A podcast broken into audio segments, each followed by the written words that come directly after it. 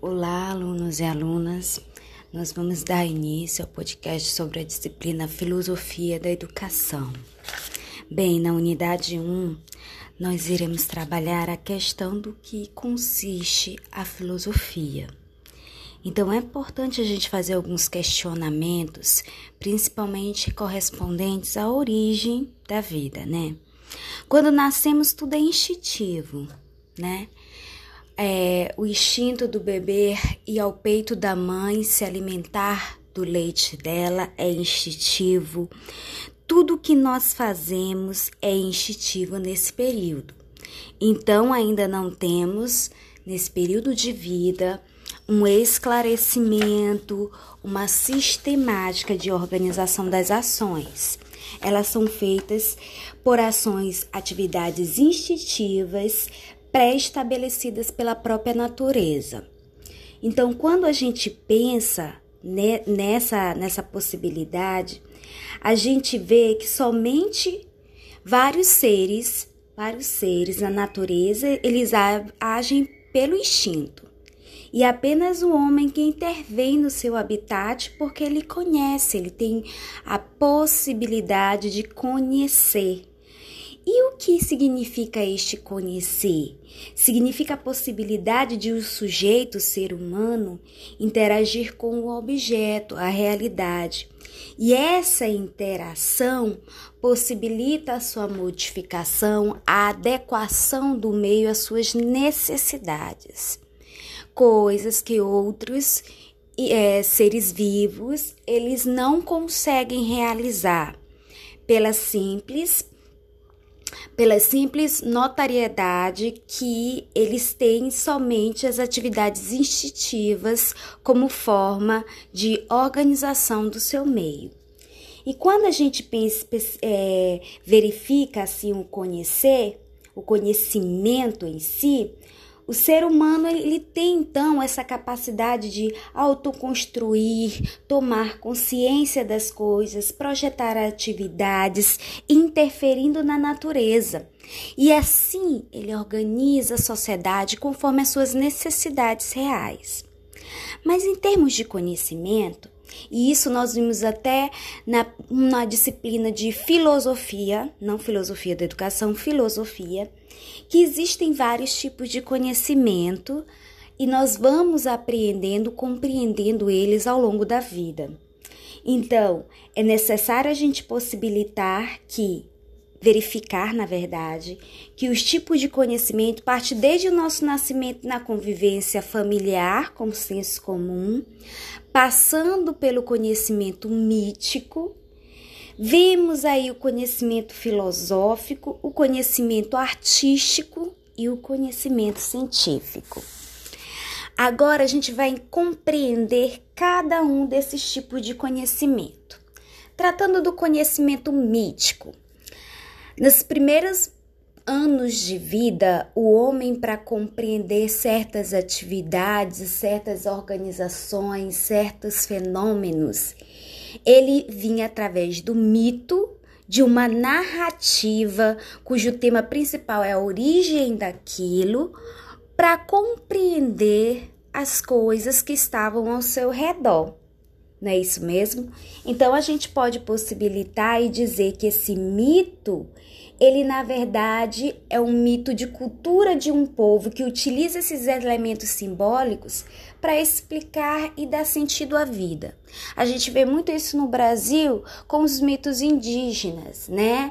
O mito o mito da, da, da, das histórias indígenas explicando cada uma sobre a Vitória Régia, que é aquela planta que fica submersa no rio, que seria a Índia, e toda aquela transformação e aquela história que traz o mito da origem daquela planta. Mas é importante a gente analisar que é uma maneira de conhecer e viver, porque até hoje se tem esse conhecimento mítico quando não se tem um conhecimento científico. Muitas pessoas acreditam e vivem deste mito. Então é importante ver que o mito é essa maneira de conhecer, de conviver, é uma intuição da realidade, né? Que que também é tão profunda que leva ao nível da estruturação da própria psique humana, do psíquico, do pensamento humano.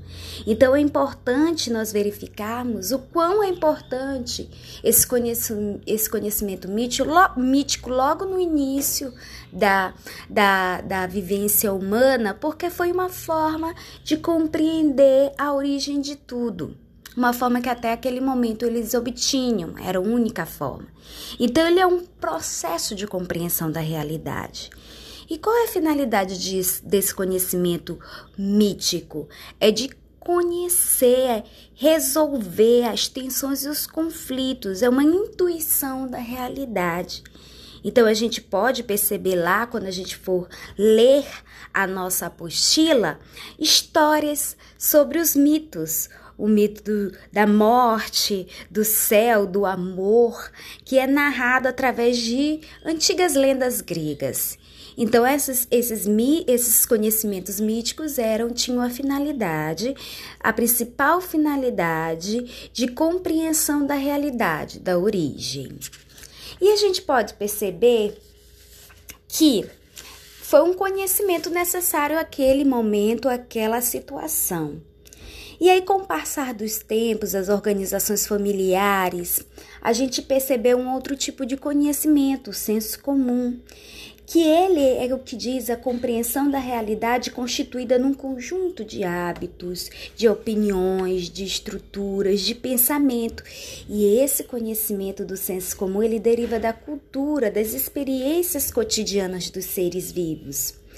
Contudo, porém, ele deve ser questionado para saber a sua veracidade, porque ele é um tipo de conhecimento que deriva também outros da cultura que está inserido, dessas experiências cotidianas da pessoa. Então pode podemos perceber vários conhecimentos desses de senso comum que na verdade são têm uma veracidade porque foram analisados, testados para encontrar realmente a sua fundamentação.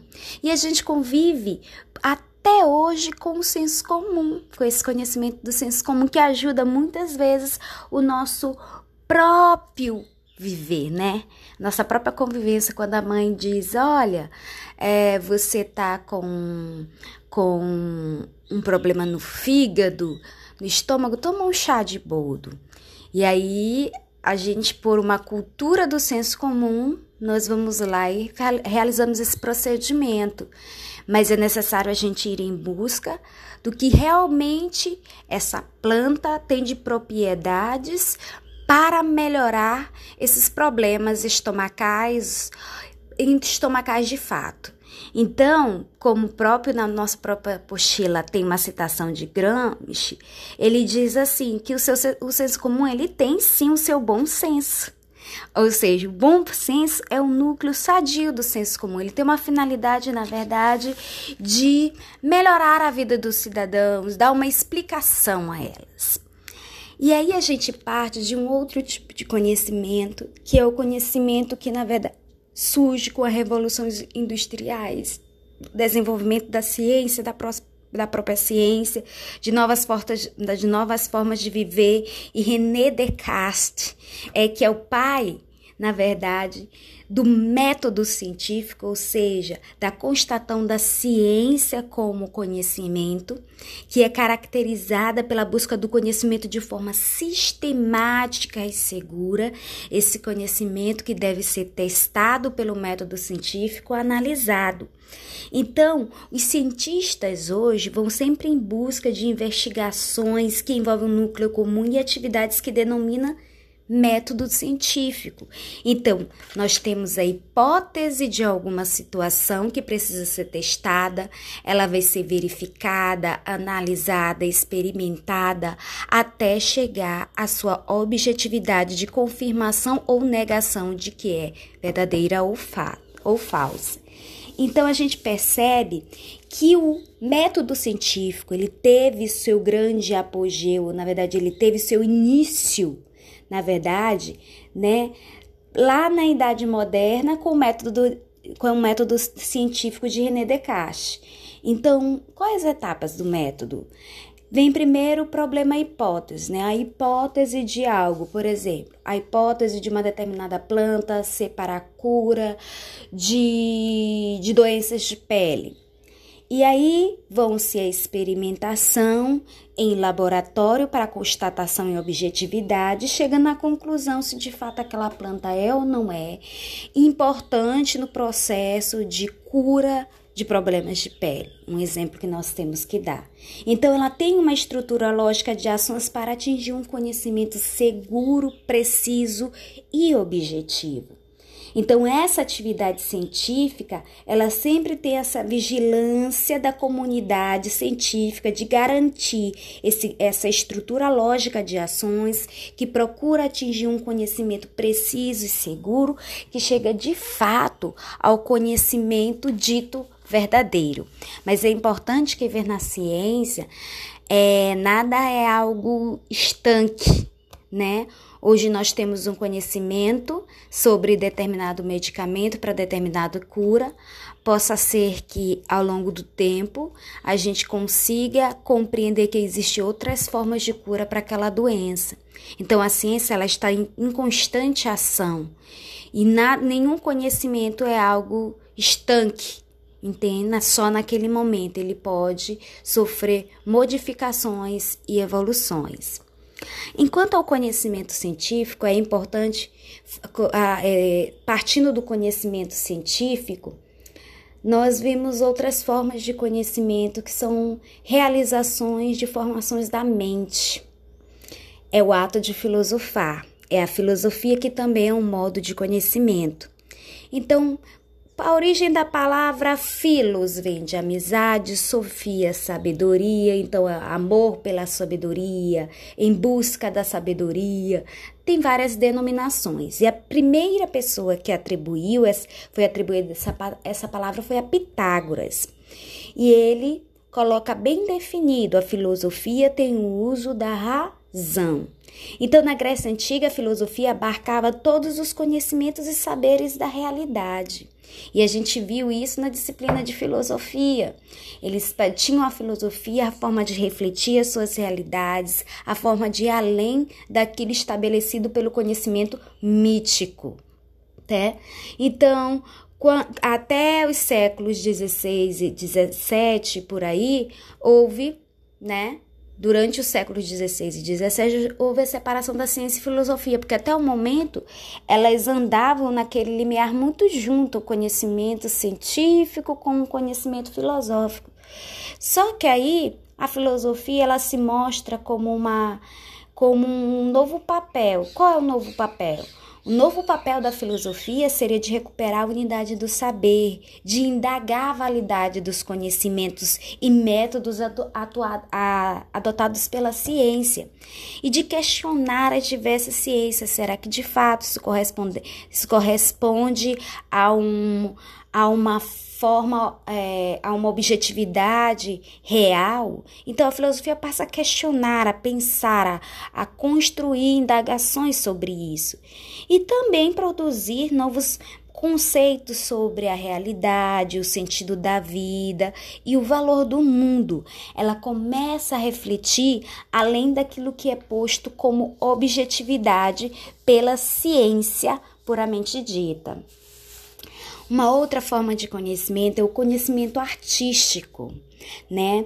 É um conhecimento da arte que nos leva a um conhecimento de mundo sensível não um conhecimento de mundo objetivo. Então, a obra artística vai a questão da sensibilidade, do olhar aguçado a uma obra de arte, aos sentidos, às emoções. Então, é um tipo de conhecimento coproduzido pelo objeto e pelo sujeito, ou seja, aquilo que o artista vê e aquilo que os sujeitos podem ver daquela obra de arte. Então, tem muito significativo aí a centralidade da importância do sentir. Então, existem, na verdade, dois níveis de interiorização da arte, que é um conhecimento muito válido para as nossas identidades humanas. Existe o, o, a teorização de Platão e Aristóteles, a arte como uma forma poética, uma forma de ver algo poeticamente, ver algo que na, na realidade é, seria pelos artistas visto de um outro olhar, e tem a arte da estética, que é essa questão do conhecimento sensorial, de experiências e de sensibilidade. Então, enquanto a poética é a fabricação de uma obra de arte, a estética ela vem mais como uma, um conhecimento sensorial. Então, o que se busca do lado do artista é a realização da beleza e do espectador é receber uma reação, um juízo de gosto. Então, quando vocês adentrarem a leitura do nossa apostila, vocês vão ver é, leituras de Fernando Pessoa sobre a poética, sobre o que de fato uma obra de arte ela pode passar sensações ao indivíduo. Outro tipo de conhecimento, a gente falou do conhecimento científico e a gente vai focalizar nele um pouquinho mais, assim como o conhecimento filosófico. Esse conhecimento científico, ele busca sempre pela verdade. Então, ele precisa dessa contestação, ele precisa de um método de experimentação guiado por uma teoria. Todo conhecimento científico deve ser guiado por uma, uma teoria. Então, todo enunciado científico ele, ele permanece provisório porque pode vir outras mudanças. A gente poderia então dizer também que a escola que vive e que e passa esses conhecimentos científicos, elas também é um, é um ela sempre busca a verdade, então também ela tem essa esse caráter provisório dos conhecimentos, não é algo estanque, não é algo ali é, fica em busca apenas de uma situação que foi falada há 300 anos apenas. Mas a gente vê que esse conhecimento ele é modificado ao longo da, da vida e sendo cada vez mais experiências científicas modificando cada vez e buscando mais novos conhecimentos. Então a filosofia Aí, partindo para a parte da filosofia, a gente pode ver que a filosofia, como conhecimento científico, ela só pode ser experimentada pelo uso da razão, como eu já havia dito. Então, nós precisamos de ter um conhecimento que possa levar essa busca da sabedoria, que é que o filósofo sempre busca, né? Buscar é, constantemente a questão da sabedoria, amizade, dos conhecimentos que nos podem tornar melhores. Então a filosofia ela sempre está buscando, questionando, contestando algo que está relativo ao conhecimento. Então é possível a gente perceber que o conhecimento, e a gente parte isso de Sócrates, ele não é um conhecimento objetivo, verdadeiro o tempo todo.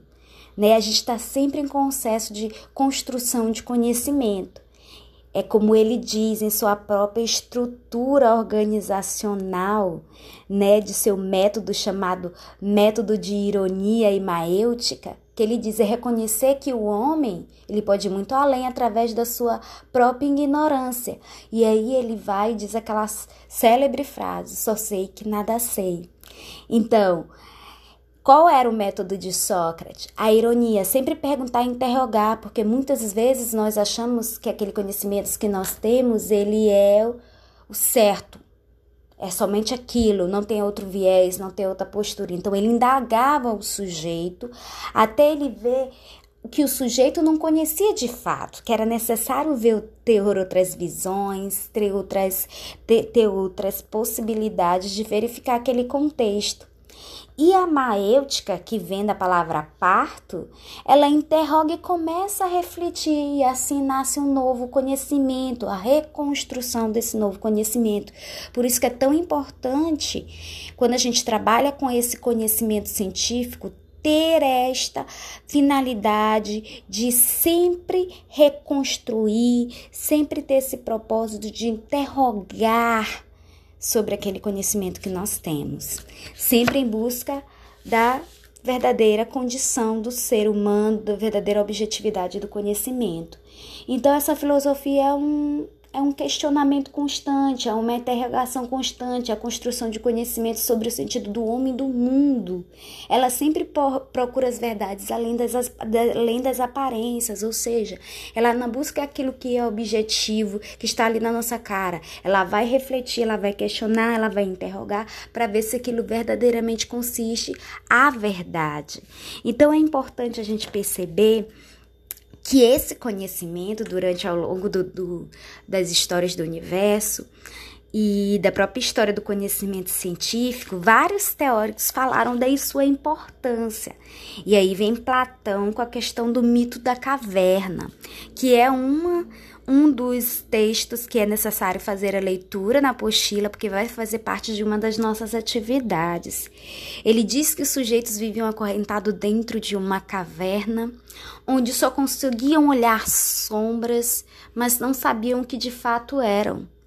E quando um sujeito se, se soltou e bem na frente da caverna ao sair, encontrou uma grande fogueira que trouxe uma luminosidade que ele não conseguia ver as coisas direita, mas depois ele passou a ver.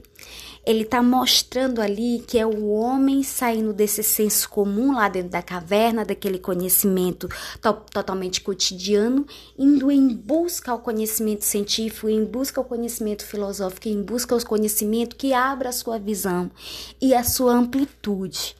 Então é importante que a gente vê que esse conhecimento, quando nós os encontramos, ele é importante ser socializado. Os sábios socializam conhecimentos e muitas vezes eles não são compreendidos por serem sábios, né? Então a gente vê o quanto isso é importante para a educação, né? O quanto o processo de filosofar, de refletir, de criticar, de analisar a realidade é importante para a educação, porque a educação é uma relação direta com, com criar, com a luz, com indagar, com a vida. Então, filosofia é o conhecimento válido quando ele, ele, quando ele se volta para a educação e quando ele tem uma percepção de reflexão do, da, da realidade, de análises pelo, pelo, pelo aluno, como Demerval Sabiani, ele bem coloca aqui no nosso texto. Filosofia da educação é reflexão sobre os problemas que surgem no ato de educar. Olha logo, nós vemos que essa filosofia ela foi importante para vislumbrar, vislumbrarmos novas possibilidades dentro daquilo que era dito e posto. Por isso que a escola ela deve ter uma posição filosófica.